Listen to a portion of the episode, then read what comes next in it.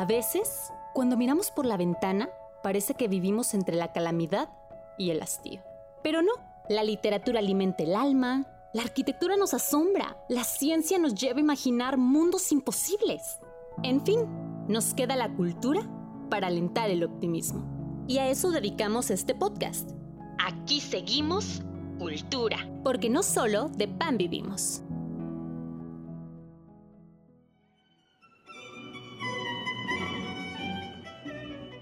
Entre los grandes genios de la música hay uno que no acapara todos los titulares, aunque su leyenda tal vez sea la más extravagante. Niccolo Paganini, músico italiano, intérprete irrepetible del violín, que vivió entre 1782 y 1840. Su vida y su obra se verían siempre rodeadas, a partes iguales, por el asombro y la incredulidad. Sus piezas demuestran una potencia inusitada para la época, una electricidad fulgurante que embarga al cuerpo. Esto gracias tanto a su talento como compositor como a la creación de técnicas innovadoras para la ejecución del violín, con las cuales revistió a sus obras y que nunca antes habían sido vistas en algún violinista. Entre estas podemos enumerar las siguientes. Variaciones sobre una sola cuerda, arpegios sucediéndose uno tras otro cual caudal en un río y, sobre todo, el pichicato, que es la pulsación de la cuerda con la yema del dedo en lugar de frotarla con el arco, con la diferencia que Paganini lo realizaba con la misma mano izquierda, alternando con breves golpes de arco que producían un efecto tan alucinante como este, que podemos escuchar en su capricho número 24.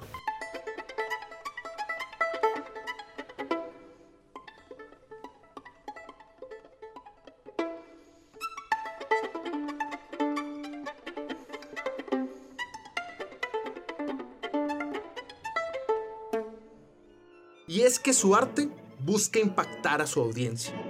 Una de las características de Paganini era la búsqueda incesante por descubrir todo aquello novedoso que pueda producir el sonido que asombre a la gente. Para ello, elevó el virtuosismo necesario para la ejecución de sus obras, particularmente los 24 caprichos, a un espacio solo reservado para los violinistas que cuentan con una gran maestría técnica siendo el desafío máximo al que se ven enfrentados los más grandes de este instrumento. Pero la vida de Paganini se vio siempre enfrentada a grandes vicisitudes. Desde pequeño, su padre lo obligaba a jornadas extenuantes de práctica de la mandolina y el violín. Además, desde los 16 años, cuando ya había alcanzado cierta notoriedad, se volcó una vida licenciosa llena de juego, alcohol y mujeres. Paganini logró conquistar la fama de las fronteras de su país natal, Italia. Ya fuera en Austria, Alemania, Francia e Inglaterra, todas al unísono, coreaban la estupefacción y admiración que les provocaba Paganini como compositor, pero sobre todo como intérprete, pues su virtuosismo parecía sobrehumano, inclusive demoníaco, tanto por la calidad de su ejecución como por lo estridente de sus obras. Verlo tocar el violín resultaba asombroso, sorprendente, pero, sobre todo, inexplicable y enigmático. Félix Mendelssohn, gran músico alemán, expresó las siguientes palabras sobre el italiano. No era tan solo la asombrosa técnica de Paganini, sino la poesía interior y su imaginación.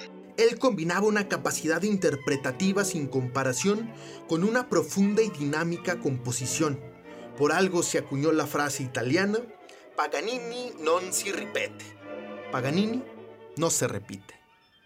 Se convirtió en leyenda popular la hipótesis de que sus manos eran más grandes de lo convencional, lo que le permitía tocar con mayor facilidad. Estudiosos creen que en realidad contaba con una condición hereditaria que le permitía mayor flexibilidad en los dedos y que le facilitaba moverlos en dirección lateral más allá de lo natural pero con precisión y rapidez. Se combinó en él una condición natural con una práctica perfecta, lo que le permitió dominar su instrumento.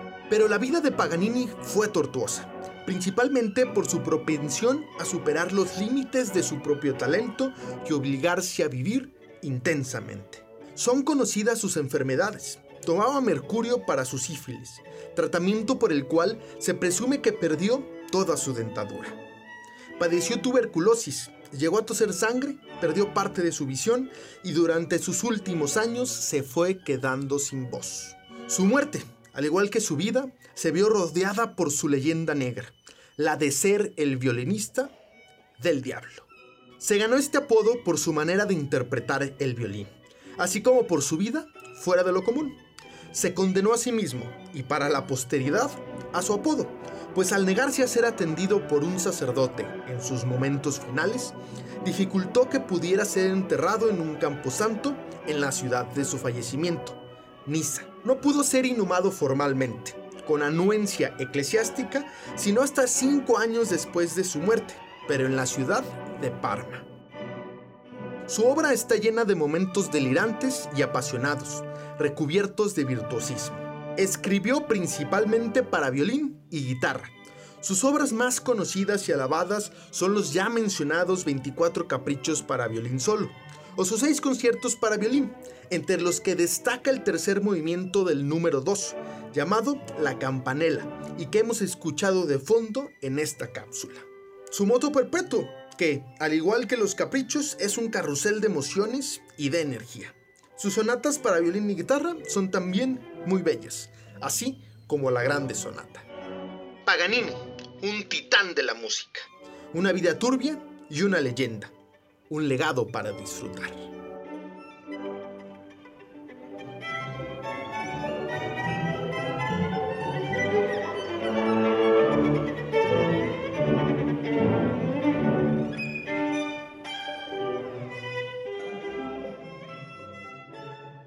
Muchas gracias por escucharnos. Y si le interesan también los temas de actualidad, recuerde escuchar Aquí Seguimos Podcast, Política y Cultura fuera del lugar común. Un nuevo episodio cada jueves antes de que usted se despierte. Síganos en nuestras redes sociales. En Facebook, Aquí Seguimos Podcast y en Twitter e Instagram como Aquí Seguimos Pod.